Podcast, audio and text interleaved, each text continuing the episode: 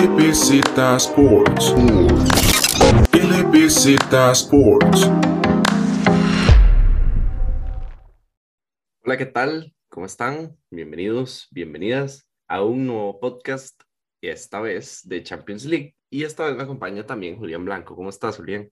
Muy bien, Luis. Ya se acabó la ida de los octavos de final de la Champions y aquí estamos para repasar los últimos partidos. Así es. Eh, ya habíamos repasado en el podcast anterior la primera fase o la primera serie de partidos de los octavos de final.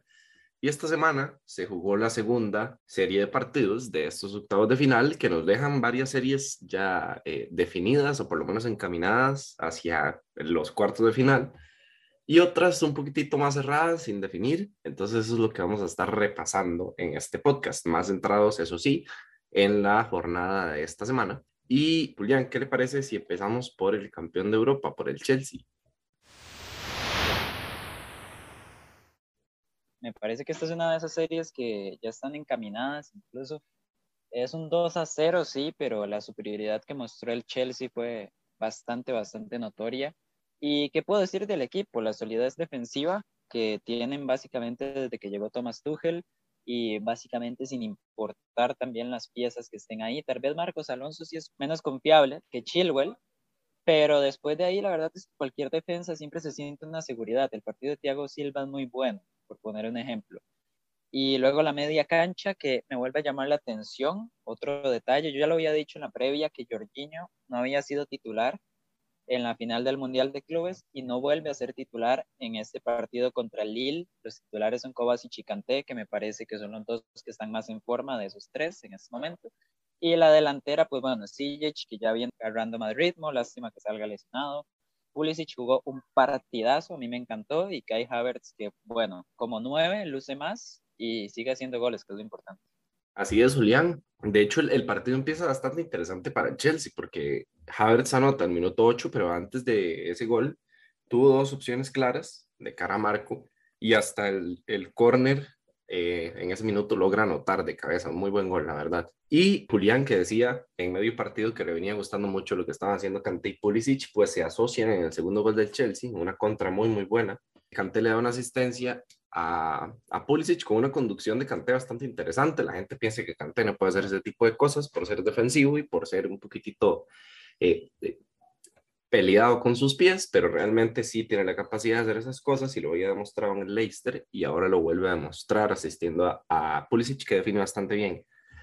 Un 2 a 0, Julián, que yo creo que, em, vamos a ver, no liquida tantísimo la serie, en términos de decir, ok, ya clasificó el Chelsea matemáticamente o, que es imposible que remonte el Lille, pero por lo menos para mí eh, sí hay un 90% de posibilidades de que ya el Lille no tenga capacidad de reacción y es por lo que vemos en el partido, porque el Lille tiene bastantes llegadas, eh, logra tener posesión de la pelota y demás, pero la defensa del Chelsea responde demasiado bien y hace que ese montón de posesión en la zona defensiva del Chelsea por parte del Lille se vea incapaz de vulnerar su defensa, digamos. Aunque sí hayan tenido bastantes chances, creo que el, ninguna es muy, muy clara, Marco. Y eso habla muy bien del partido, como dijo Julián, de Thiago Silva.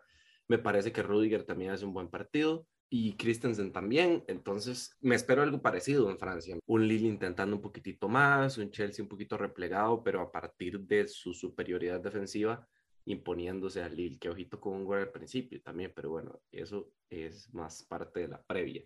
Algo a destacar del partido es que, eh, bueno, es lo mismo que venía diciendo Julián, pero a mí específicamente me gusta mucho el partido de Kovacic. Creo que hace un trabajo silencioso y de salida de balón muy bonito, muy bueno, y que justo al Chelsea le viene muy bien porque es un equipo que al tener tanta gente atrás necesita un poquitito de posesión antes de salir al ataque para que su equipo se posicione muy bien arriba. Y creo que Kovacic es como un relojito que le permite hacer eso al Chelsea y al final, por eso creo que también es que le termina ganando la partida a Jorginho. Eh, Julián, ¿algo más que agregar? Sí, nada más quería hablar un poquito de Lille porque, a ver, el Lille es el campeón francés, gana su grupo de hecho termina, empezó muy mal la Champions, pero ya después fue cogiendo el ritmo y más bien terminó muy bien la fase de grupos. Pero a pesar de esto, digamos, de, de los buenos partidos que ha tenido y de ser campeón francés y todo, ya nosotros hemos hablado mucho de que cambiaron al entrenador pues iniciando esta temporada, o sea, contra todo pronóstico, quedas campeón de Liga Francesa contra el París y lo primero que haces es cambiar de entrenador. Y esta temporada, la verdad, y se nota en Liga, el equipo no está funcionando igual. Y si ese funcionamiento colectivo no es tan bueno como la temporada pasada y al mismo tiempo, pues di, los jugadores no tienen la calidad que tienen los jugadores de los del Chelsea, entonces siento que para el Lille se complica muchísimo la eliminatoria, porque por la parte táctica no creo que vayan a poder competirle a un equipo tan trabajado como el Chelsea. Y sobre todo, como digo, con el Lille que viene de un cambio de entrenador y no está teniendo una buena temporada. Y por otro lado, por la parte individual también va a costar sacar diferencias. Y me parece que esa superioridad es de la que hablé al principio, que el Chelsea se está mostrando muy superior al Lille, muy favorecido también por el sorteo, porque para ser segundo lugar de grupo, la verdad es que le tocó muy bonito. Yo no creo que el Chelsea hubiera preferido otro rival. Y nada más, eso sí, destacar un par de figuras del Lille, porque al final de cuentas se puede sacar algo. Primero, Sven Botman, el defensa central izquierdo del Lille, muy bueno, muy sólido, la verdad. Y el otro jugador, que ya lo conocemos desde hace mucho tiempo, que tal vez no tuvo la explosión que parecía, pero sí me parece que tiene el talento para un equipo mejor, es Renato Sánchez. Jugó un muy buen partido, súper participativo, al principio empezó fallando algunos pases, pero ya después como que agarró ese ritmo y, de verdad fue el jugador más, más peligroso del Lille con muchísima diferencia y el único. Me atrevo a decir que de verdad llegó a preocupar un poquito al Chelsea. Después de ahí hay jugadores interesantes como Jonathan David, Bamba también es interesante, el propio Fonte, que es el capitán, es un buen defensa. Pero como digo, al final de cuentas no, no siento que le vaya a costar mucho al Chelsea cerrar. Y el último detalle, ahora sí, para, para ya terminar por este lado, me llama la atención el cambio de alineación también. No estoy muy seguro de qué era lo que pretendía Gourvenet, que es el entrenador, porque al final no le sale. Pero el Lille viene jugando 4-4-2, al menos eso fue lo que jugó en fase de grupos, con dos delanteros centro, que son Jonathan David y Burak Yilmaz. Y en este partido no mete a Yilmaz, mete a Onana, que es un mediocampista más recuperador, y aún así lo pone a jugar adelante en lugar de Yilmaz.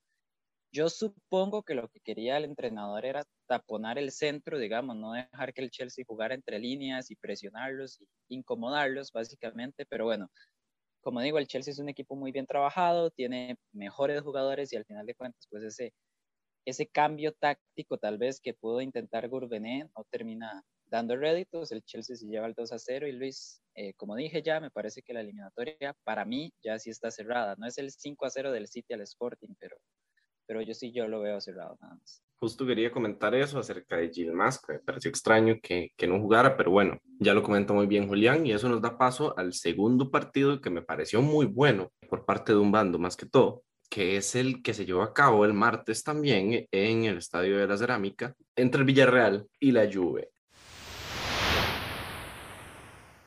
Me gustaría mucho hablar del Villarreal, pero empecemos hablando por la Juve, que creo que es lo menos destacado pierde a Dybala antes del partido y tira, esto, esto no me gustó, la verdad, tira tres mediocampistas, los tres muy, los querría denominar poco participativos, pero les voy a llamar muy X, los tres, porque ninguno tiene ninguna función muy específica.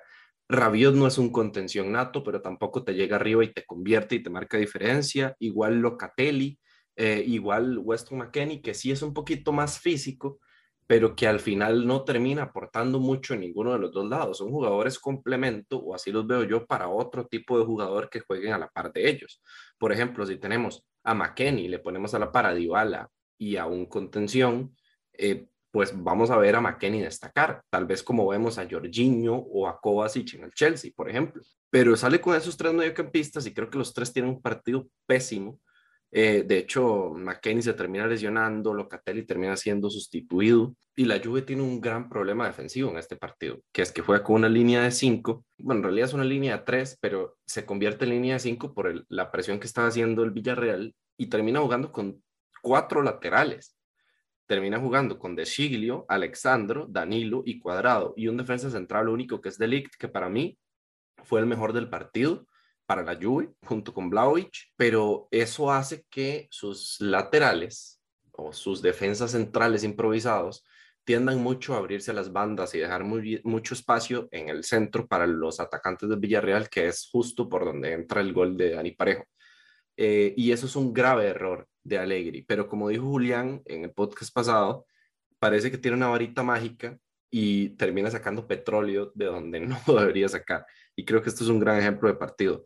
Empieza ganando la Juve al segundo 32 con un gol de Blajovic que se inventa el solo, la verdad, recibe solo de espaldas, se va a una esquina del área y define de espaldas también. Pero creo que eso es lo único que podemos destacar de la Juventus en todo el partido. Blajovic hace un partido por su propia cuenta muy bueno, utilizando muy bien su cuerpo para sostener la pelota, para dar chance a la Juve de que salga, pero es que como digo, la otra opción ofensiva para la Juve era Morata, que tuvo una opción por ahí y por las bandas, no tenía nadie que le ayudara porque de Siglio y Cuadrado no iban a llegar arriba y es que directamente en medio campo estaba jugando sin nadie, por lo menos para mí. Entonces eso resume un poquitito el partido de la Juve y me callo para que Julián hable del Villarreal.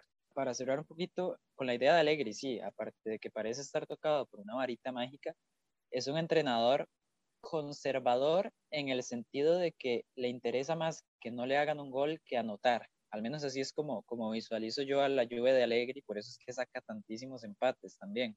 Porque al final de cuentas, con todos estos remiendos en defensa y todo, no deja de ser un equipo difícil de anotarle, digamos. Es un equipo el que cuesta hacerle goles, sobre todo cuando De por ejemplo, tiene partidos tan buenos como el que tuvo. Estoy de acuerdo con lo de la media cancha y hay un problema de la Juve que ya lleva muchas temporadas, básicamente desde, que se fue Pjanic. Me parece a mí que, que, no tienen este armador o este jugador que de verdad supere líneas de presión, juega entre líneas y demás. Locatelli es muy buen futbolista. De hecho, a mí el partido de Locatelli no me parece tan malo, sobre todo porque siento que se sacrificó mucho y hizo mucho recorrido que al final de cuentas es importante al menos para, para taponarle espacios al Villarreal. Pero es que, Julián, estoy de acuerdo. Bueno, termina la idea y, luego intervengo. No, que estoy de acuerdo en que es más un complemento. Por ejemplo, Locatelli se da a conocer en Italia, en la Euro, cuando juega con Jorginho y cuando juega con Berratti.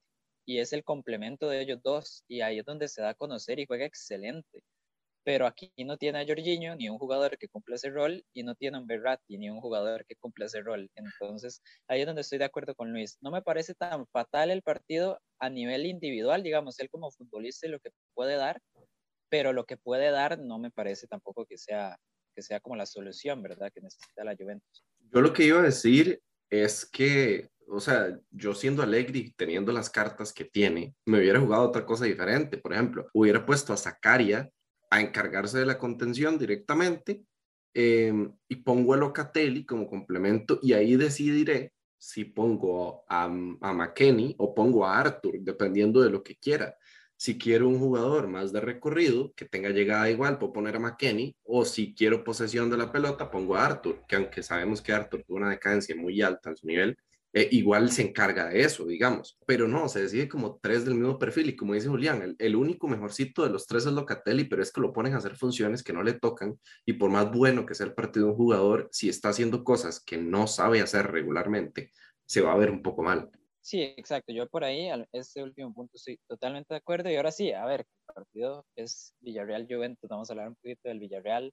Yo siento que el Villarreal, donde, a ver, siempre tuvo el balón, siempre tuvo superioridad incluso, pero me parece que el Villarreal del segundo tiempo es bastante mejor que el del primer tiempo, eh, sobre todo porque ya no es que simplemente tenemos el balón y la lluvia nos está dejando atacarlo, sino que ahora sí estamos jugando más a placer, más a gusto. Y ya en ese segundo tiempo donde Parejo empieza a, lucir más, de hecho le terminan dando el jugador del partido, ya me dirá Luis si está de acuerdo con eso, y y Capú también. De hecho, son los dos que se juntan para el empate del Villarreal, que ese es otro, un error defensivo fatal de la Juventus, ese gol. Pero bueno, no quita el hecho de que son ellos dos, Capú y, Parejo, los que se juntan para anotar ese gol y termina pues siendo muy superior el Villarreal.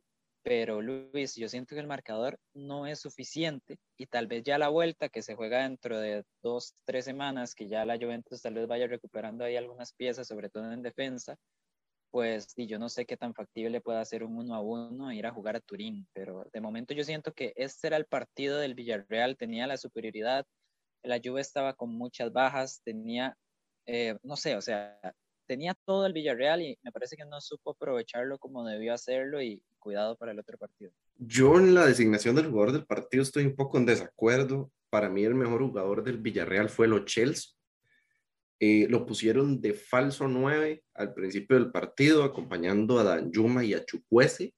lo hizo muy bien, pero cuando la Juve se dio ese terreno, estuvo rotando esa posición un poquito con, con Danjuma, con Parejo, y también abriéndose a las bandas o bajando muchísimo a, a generar juego con Parejo y con Capú.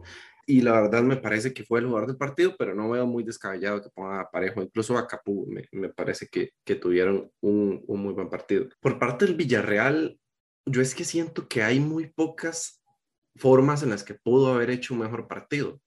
Tal vez ser un poquito más incisivo al ataque, pero cuando tenés bajas como la de Gerard Moreno, Paco Alcácer, y cuando tenés jugadores como Jeremy Pino y Bolaye Diambanca, creo que no se le puede pedir muchísimo, muchísimo más al equipo del, del Villarreal, porque lo único que le falta es exactamente eso, tratar de ser un poquito más directo, pero tal vez no tenga el jugador para hacerlo, porque sabemos que Anjuma es un extremo que tampoco sabe jugar muy bien el área. Entonces, por ese lado, creo que también el Villarreal tiene su espacio, su aire para recuperar un par de jugadores. No sé cómo ha evolucionado la lesión de Gerard Moreno, tampoco sé cómo va Paco Alcácer, pero en caso de recuperar alguno de ellos dos que pueda jugar como esa referencia, que le permita a los extremos estar más libres y que le permita a los generadores de juego tener alguien que controle esa zona y que sepa hacerlo, creo que le va a dar mucho al Villarreal. Entonces hay que ver, hay, creo que es un, un tiempo de espera eh, de incertidumbre para estos dos equipos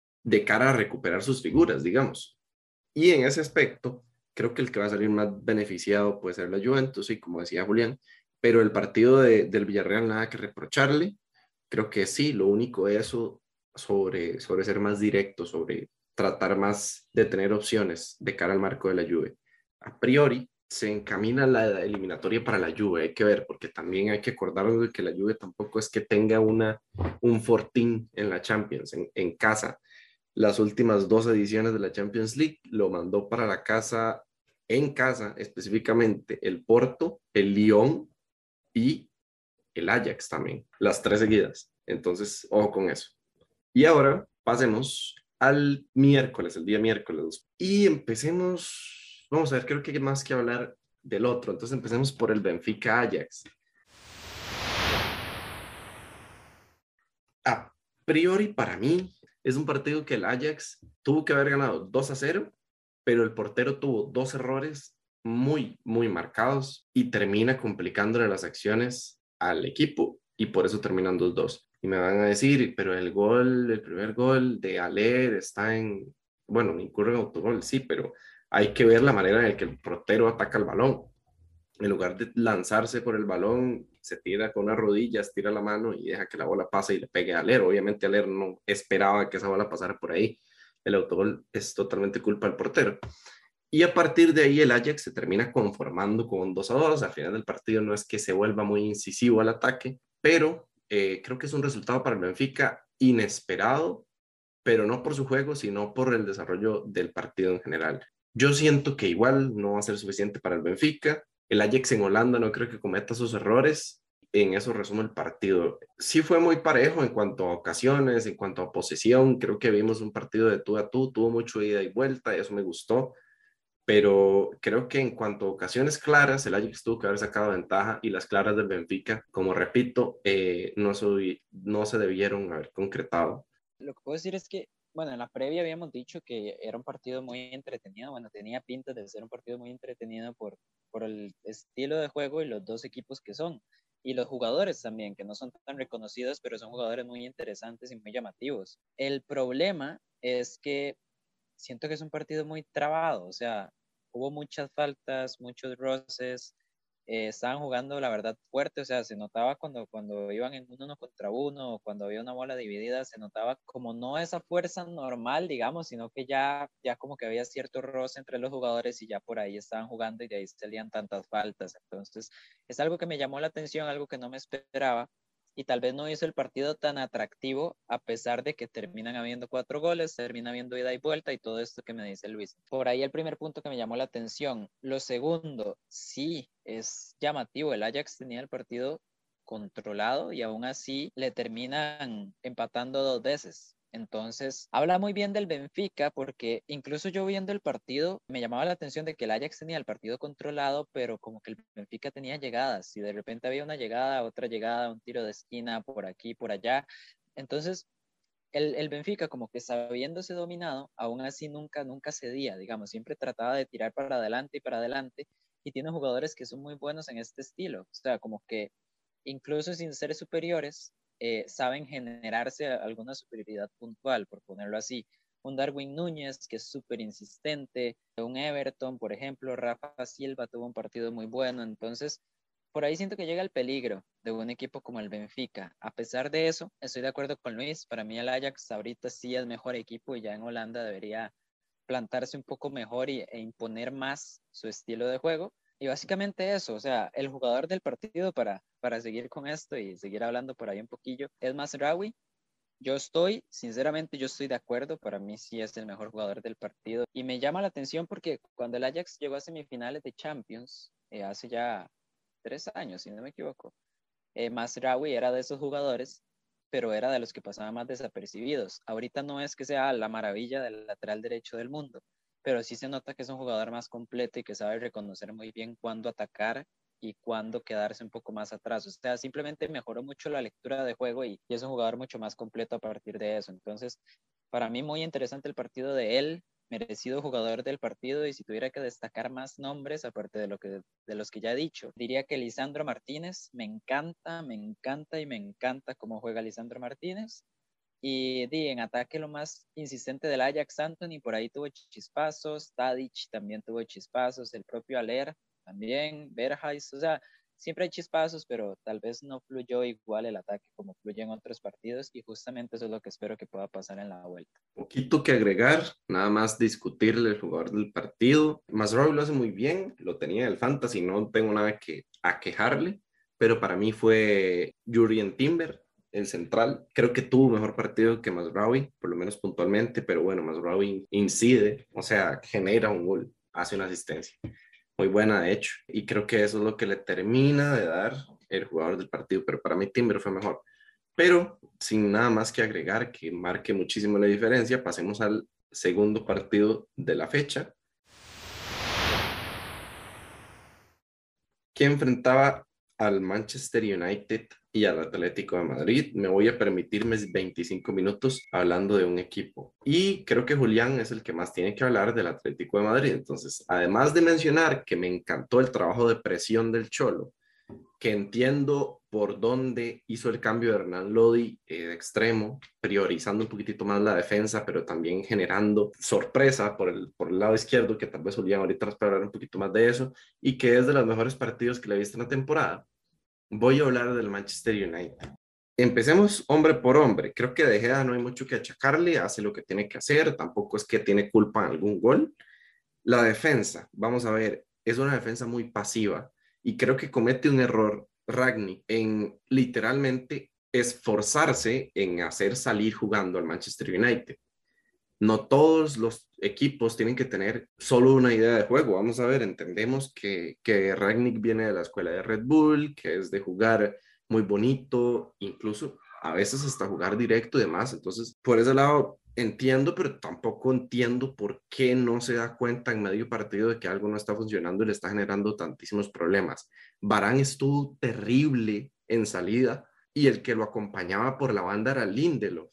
Y no podemos juzgar mucho a Lindelof porque no es lateral derecho, pero sí podemos juzgar al entrenador de por qué no pone a jugar a Diogo Dalot, que venía haciéndolo muy bien en Premier, o por qué no pone a jugar a Juan Bisaca, si los dos están disponibles y ninguno tiene una lesión ni tienen irregularidad de juego ni nada por el estilo. O sea, se decide por poner a Lindelof, que para mí debería ser titular en lugar de Maguire, y por ese lado no se entendieron nada bien en salida de balón y todas las, recuperaba Lodi o Joao Félix terminaba haciendo presión o Llorente, cualquiera, terminaba quitándole la bola en salida al Manchester United. Por el lado izquierdo no salieron tanto pero por el lado izquierdo sufrió muchísimo, muchísimo el Manchester United con Maguire que creo que fue el mejorcito de la defensa y con un Luke Shaw que estuvo desapercibido todo el partido. O sea, literalmente, si nos dicen que Luke Shaw no jugó el partido, yo creo que todos nos lo creemos. Y ahora pasemos a hablar de la media cancha, porque es la que tenía que ayudarle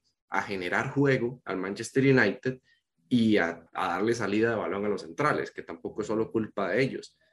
Fred eh, es el rescatable de los dos. No tiene un partido tan pésimo, no tiene un partido bueno ni mucho menos tampoco, pero pasa muy desapercibido. Es un jugador que no aporta en recuperación, es un jugador que no distribuye muy bien y tampoco es que genera nada a la ofensiva. Pero el partido de Pogba, me permito decir que es el peor partido que le he visto en mi vida y me permito decir que eso es un lujo. Y es que a Pogba le he visto partidos muy malos, fuera de Francia todos, le he visto partidos muy, muy malos, pero es que el del miércoles es increíble. O sea, usted pone, así sin ninguna duda, a David Guzmán y le cumple dos veces mejor. No recuperó un solo balón, todas las bolas que tenía las perdía, todos los dribles los perdía. Si tenía la bola como para generar algo y decir, bueno, va a ser un pase, se tardaba muchísimo tiempo, lo anticipaban. Eh, no, no tenía recorridos largos como para evitar contragolpes del, del Atlético. Tuvo un partido muy malo, o sea, literalmente fue de los peores de toda la jornada. Me atrevo a decir que fue el peor de toda la jornada de Champions en todos los equipos. Y hablando del ataque, que creo que es lo único rescatable porque no tienen mucha culpa en lo que sucede en el partido. Vamos a ver, el partido de Sancho es normal, es decente, no se equivoca en casi nada el partido de Rashford sí es, sí es el más malo de la zona ofensiva. No puso un solo centro bien, no destacó. Las veces que tuvo el balón intentó correr, pero como sin, sin sentido, más o menos como Jimmy Marín en prisa. Bruno Fernández, que tuvo un partido malito, la verdad, eh, está muy impreciso, pero al final termina dando una asistencia, entonces eso como que lo rescata. Y Ronaldo, que hace una labor de pivoteo eh, buena, normal, para un delantero centro, pero que obviamente no destaca. Y siento que no es culpa de él, incluso lo vimos, me pareció curioso que bajaba a, a media cancha a hacer la labor de Pogba, no sé si Julián notó eso, se ponía entre los dos mediocampistas, recibía la bola, distribuía justo como Bruno Fernández lo hizo varias veces, y eso es una labor que no le toca hacer, de hecho lo vimos también por el extremo izquierdo a veces, rotando, rotando posiciones. Entonces no es un partido tan malo del United, y del, eh, del United de Cristiano, pero del funcionamiento del United es pésimo. Siento que tiene figuras como para hacerlo mejor y siento que tiene jugadores mejores en muchas posiciones de las que puso a jugar. Por ejemplo, McTominay o el mismo Matic perfectamente pudieron suplir a Pogba. Por la derecha ya mencioné el caso de Lindelof. En la defensa central creo que deberían de haber cambios y adelante creo que todo se puede mantener. Si termina empatando el partido, el Anga, un jugador de 19 años de Suecia que se iba a ir en préstamo y Ragnick lo salvó. De mi parte, solo decir que Matic me parece a mí que es súper importante para este equipo del Manchester United. El problema es que Matic está teniendo muchos problemas de lesiones. A partir de ahí, a ver, no es que no esté de acuerdo con que sea importante, como dice Luis, no, bien le estoy dando la razón. Me parece que es fundamental para el funcionamiento de este Manchester United, pero está teniendo muchos problemas de lesiones y no hay otra ficha en el equipo que pueda suplir eso. El partido de Pogba, estoy de acuerdo, es fatal, y el partido de Bruno Fernández me pareció también muy malo. Da la asistencia del gol del empate, que es una muy buena asistencia, pero no deja de ser una acción puntual. Después de eso, el partido de Bruno Fernández me parece terrible también, por hablar un poquito de esas figuras del United. Ahora sí, voy eh, con el Atlético. Me gusta mucho la presión que hace y me llama la atención que por qué carajos el Atlético no ha hecho eso en toda la temporada y decide hacerlo hasta ahora. Yo sé que es un partido de Champions, que el Atlético compite mejor en eliminatorias, que estos partidos le motivan incluso, pero no entiendo por qué si pueden jugar así un partido, no pueden jugar así otros partidos, digamos, eso es lo que me llama mucho la atención. La presión estuvo muy buena, obviamente, a ver, tengamos el contexto de que el Manchester United hizo el partido que hizo, ya lo explicó Luis, fue un partido terrible de los, de los ingleses, pero el Atlético, muy buena presión, me gustó bastante el planteamiento, sobre todo teniendo en cuenta que el Cholo no ha tenido un once titular definido esta temporada y ni siquiera un, un sistema de juego definido esta temporada. Entonces, poner a Renan Lodi tipo extremo y dejar a Reinildo ok, a ver, es una línea de cinco. Jiménez y Savich, perfecto. Cada uno pues jugando en el rol que se siente cómodo. El central izquierdo es Reinildo, que Reinildo es uno, bueno, estadísticamente era uno de los mejores defensas de la liga francesa, viene del Lille. Y además de eso, es lateral. Entonces, ya automáticamente con esos dos datos nos damos cuenta de que es un lateral zurdo que se destaca mucho más por su capacidad defensiva que por su capacidad en ataque. ¿Y qué lateral izquierdo tiene el Atlético de Madrid que se destaca mucho más por su capacidad en ataque que por su capacidad defensiva? Es el Renan Lodi. Entonces, ahí me gusta muchísimo el ajuste que hace el Cholo, porque pone a Reinildo de tercer central para que cubra a Lodi, y a Lodi lo pone de carrilero y lo manda para arriba, casi como un extremo, como dijo Luis, para que aproveche lo que mejor sabe hacer, que es atacar y tirar centros, que también, a ver, el centro de la asistencia de gol para Joao Félix es un centro precioso, entonces, muy bien trabajado esa banda izquierda, me parece que muy interesante lo que dijo el Cholo y la verdad bastante, bastante útil, ¿por qué no seguir incorporándolo? Y el otro que me gustó muchísimo, bueno, hay tres cosas que me gustaron mucho. La banda izquierda, luego el centro, la mitad de cancha. Con Dogbia y Héctor Herrera es el mejor partido que le he visto a los dos desde que están en el Atlético de Madrid, sobre todo con Dogbia, que para mí es el jugador del partido. Se lo terminan dando a Joao Félix, no estoy para nada de acuerdo, pero para mí el jugador del partido es con Dogbia. Eh, se hizo importantísimo en defensa, dio salida de balón, supo moverse, supo cubrir espacios, Héctor Herrera también, o sea, los dos hicieron un partido completísimo. Y el tercer punto que me gustó es justo la delantera. Estamos de acuerdo que no hay un 9, o sea, no juega Suárez y no hay un 9 de área tal cual, pero el trabajo de Joao Félix y el trabajo de Correa es importantísimo, jugando entre líneas, dándole apoyos al equipo para que pueda refrescar. Son jugadores muy técnicos, entonces por ahí pueden ayudarle al equipo muchísimo a, salir desde atrás o incluso jugar en el último cuarto de cancha. Joao Félix anota el gol, Correa el segundo tiempo fue de lo mejor del Atlético. Y entonces me gustan mucho esas tres decisiones del Cholo, o sea, poner esa dupla de ataque, poner ese medio campo y que funcionara de la manera que lo hizo y poner a esos dos jugadores, a Reinildo y a Lodi, en banda izquierda y que se complementen. Ahora, dos cosas que no me gustan para nada y que con eso ya termino. La primera es que con la superioridad del Atlético de Madrid, con el muy buen partido que hizo el Atlético de Madrid, porque me atrevo a decirlo, fue un muy buen partido del Atlético, que solo hayan logrado hacer un gol al minuto 7 es preocupante muy, muy, muy preocupante. Como digo, no estaba Suárez, que puede ser ese delantero de área, pero más allá de eso, de verdad que son cosas, yo siento que tal vez con Griezmann un poquito más de ritmo podría solucionarlo un poco. De hecho, siento que el francés va a ser importante en el partido de vuelta, pero no deja de ser preocupante que siendo tan superiores, la única ventaja que puedan conseguir es un 1 a 0 y al minuto 7, como digo. Y lo otro que me preocupa, más allá del empate, que obviamente, pues, a ver, no era un partido para empatarse, el otro que me preocupa ya no habla es el capitán del Atlético, es el estandarte, el baluarte, el ídolo. Yo hablo a ver, yo hablo que le rezo todo. Pero está teniendo una temporada flojísima. Y si nos ponemos a ver en el gol de Langa, el achique que hace es espantoso.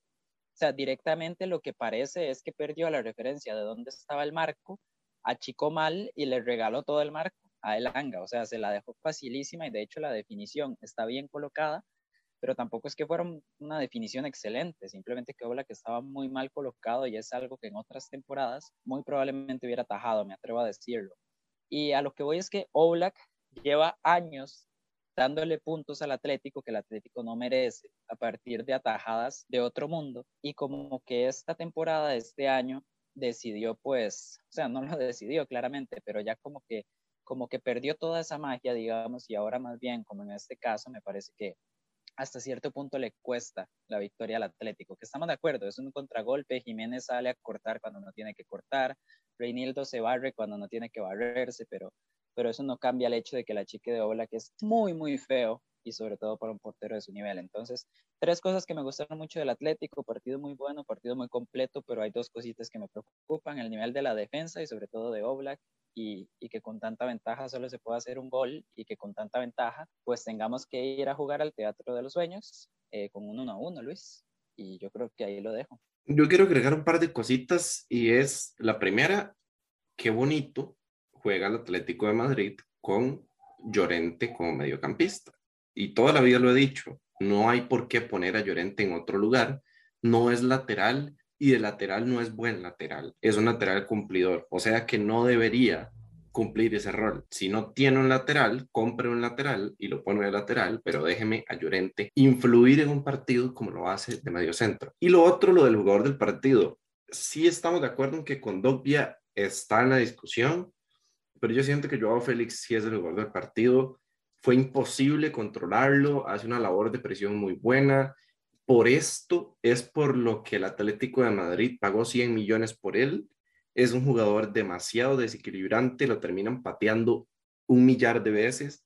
no lo pueden frenar de ninguna manera y creo que con un Griezmann o con Suárez en cancha, donde él pueda tener un poquitito más de libertad y no ser tanto la referencia, hubiera marcado muchísimo el trajín del partido en general. Entonces, por eso le doy jugador del partido, o por lo menos la duda del jugador del partido se la doy a él junto con Condogbia, pero sí estamos de acuerdo en que hace un buen partido. Y ahora repasemos un poquito cómo quedan los octavos de final de la Champions League.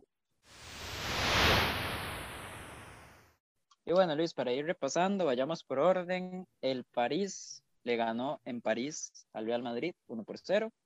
El Manchester City ya dejó lista la eliminatoria 5 a 0 en Portugal al Sporting, clarito, sencillo y vámonos, que vengan los cuartos de final. El Liverpool le ganó en Milán al Inter 2 a 0, un resultado bastante engañoso, pero un resultado que parece también definitivo y yo como aficionado del Inter lo digo, la verdad. El Salzburg y el Bayern 1 a 1, eliminatoria muy interesante. Cuidadito con el Salzburg y cuidadito que el Bayern no está siendo el de las temporadas anteriores. Una pausita para, hablar de, de, los cuatro partidos, en general, un poquitito, un breve análisis como el que está haciendo usted.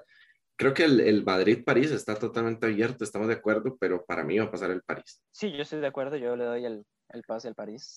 Y luego vamos, creo que del City no hace falta comentar nada, del Liverpool-Inter estamos bastante de acuerdo, creo que no es justo el resultado, pero que al final el Liverpool tiene la eliminatoria muy encaminada. Y del Bayern-Salzburg también, eh, estamos de acuerdo, es un partido muy abierto, muy, muy bonito, como para ver, como para analizar, como para sentarse con palomitas a disfrutarlo. Y como me mantengo en mi estilo, creo que va a pasar el, el Salzburg.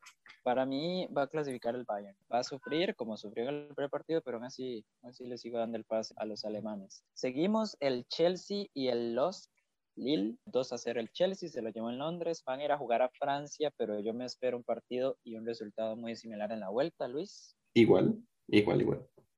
Villarreal Juventus 1 a 1 de las eliminatorias más abiertas. Como dijo Luis, me parece muy acertado, depende mucho de que vuelvan las figuras de cada equipo y a partir de ahí uf, está complicadísimo, pero para mí se lo lleva la Juventus. Cuidado en tiempo extra y cuidado no hasta en penales, pero, pero para mí se lo lleva la Juventus. Lo veo muy parecido como lo ve Julián, creo que es un partido muy, muy cerrado, no hay nada escrito, o sea, eh, aquí vamos a decir, y me lo voy a juntar a Julián, en qué va a pasar la Juve pero no sería nada raro estar hablando la próxima semana eh, o la próxima quincena, etcétera, eh, y decir que pasó el Villarreal. O sea, es, es, un escenario muy, muy posible, pero creo que también pasa la Juve. Y luego el Atlético y el Manchester United, me voy a emocionar porque viéndolo del primer partido, voy a ser sincero, no veo por qué no se pueda repetir un escenario similar. Obviamente las figuras del United que aparezcan y de repente tiran el partido más a su favor, pero yo no veo por qué el Atlético no pueda replicar lo que hizo en Madrid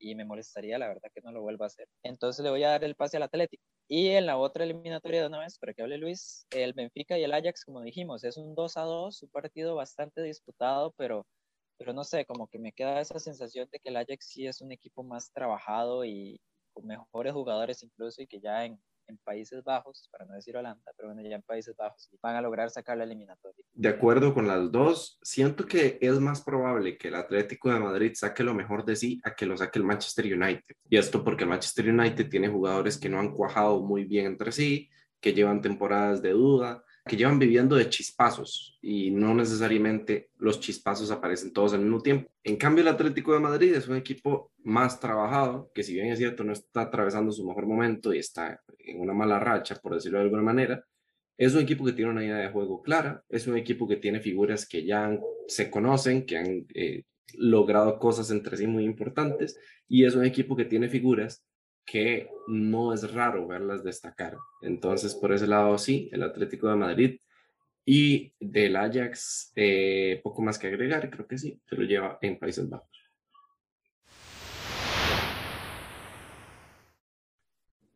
Pasemos al fantasy. Qué decir, no estoy tan contento como debería estar.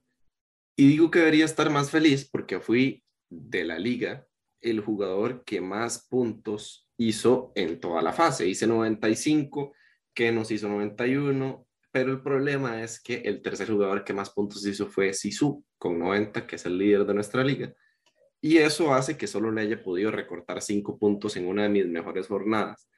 en cuanto a lectura y en cuanto a suerte. Entonces, por eso no estoy tan feliz. Pero bueno, repasemos la tabla y repasemos un par de, de situaciones por ahí también. Sisu es líder con 591 puntos, le saca 30 de ventaja al segundo de la lista, que soy yo. Despertar Poaseño con 561. Y luego atrás vienen la S, que es un equipo que está siendo bastante regular durante el Fantasy con 550 puntos. Chat, que se mantiene en esa posición con 530, y Beto con 529, que completa el top 5. Ahora, destacar cositas. Hay jugadores que teníamos referenciados en fantasies anteriores, como Mauricio, como Ricardo Gaspar, como Julián Blanco, que tal vez están con otros nombres, pero que se vienen acercando y que de hecho tienen una jornada de octavos de final muy, muy buena y que es un detallito mencionarlos, como Julián Blanco, que por aquí no está así como que muy cerca, pero que está dando la sorpresa que por allá se termina metiendo, sabemos que su fuerte en estas series. Y bueno, eh, así termina la jornada y ahora destacar un poquitito ciertos aspectos que creo que la gente debería tener en cuenta. Se viene una jornada de cierre de octavos de final, lo que quiere decir que van a quedar eliminados la mitad de los equipos que están participando. Eso quiere decir que van a quedar eliminados probablemente muchos jugadores de los que la gente tiene en el fantasy. Entonces, como ya nos había dado consejo Julián la vez pasada, traten de poner jugadores con eliminatorias definidas para no tener tanto riesgo de perder jugadores cuando se haga esto, porque normalmente la UEFA o los programadores de la página de la UEFA no suelen dar tantos cambios en estas instancias. Justo para la vuelta de los octavos de final hay tres fichajes gratis. Entonces, ya estamos limitándonos a que hayan lesiones, expulsiones, etcétera. Entonces, son cosas que hay que tener en cuenta. Mi recomendación, esperar a última hora para hacer los cambios en caso de que se reporte algo así, que se reporte una lesión, que se reporte una baja sensible para algún equipo. Y como nos dijo Julián, nuestro bicampeón de liga, tratar de utilizar jugadores que probablemente avancen a la siguiente fase. Entonces, esto fue todo por el día de hoy. Muchas gracias por acompañarnos en el podcast. Eh, espero que les haya gustado el resumen. Ya saben, esto es un poquito de lo que pasó. Ahorita, la semana que viene no hay Champions y la que sigue vamos a tener la vuelta de la Champions y vamos a tener la vuelta del podcast hablando previamente de los encuentros justo de esa semana o de esa jornada que se va a disputar martes y miércoles. Después vamos a tener un resumen, después otra previa, después un resumen como el que estamos viendo ahorita. Entonces, para que estén atentos a nuestras redes sociales, en Facebook, en Instagram, en Twitter, en Spotify y en cualquier lugar donde puedan escuchar un podcast como LBZ Sports, para que estén al tanto de publicaciones, que estamos haciendo resúmenes muy bonitos de las ligas, de los partidos de aquí, de los partidos de Europa. Eh, Julián está muy metido con la parte de voleibol, estamos hablando de tenis, estamos hablando de básquetbol, estamos hablando de todo LBZ Sports por dicha está yendo muy bien en cuanto a material eh, en redes y en cuanto a información. Creo que es un momento en el que todos nos sentimos muy bien con el contenido que estamos haciendo. Entonces, si les gusta este tipo de cosas, pásense por nuestras redes sociales y Julián Blanco les va a dar un chocolatito el Día del Amor de la Amistad siguiente, si se pasan por las redes sociales. Y sin nada más que agregar, hasta la próxima. Hasta la próxima. LBZ Sports. LBZ Sports.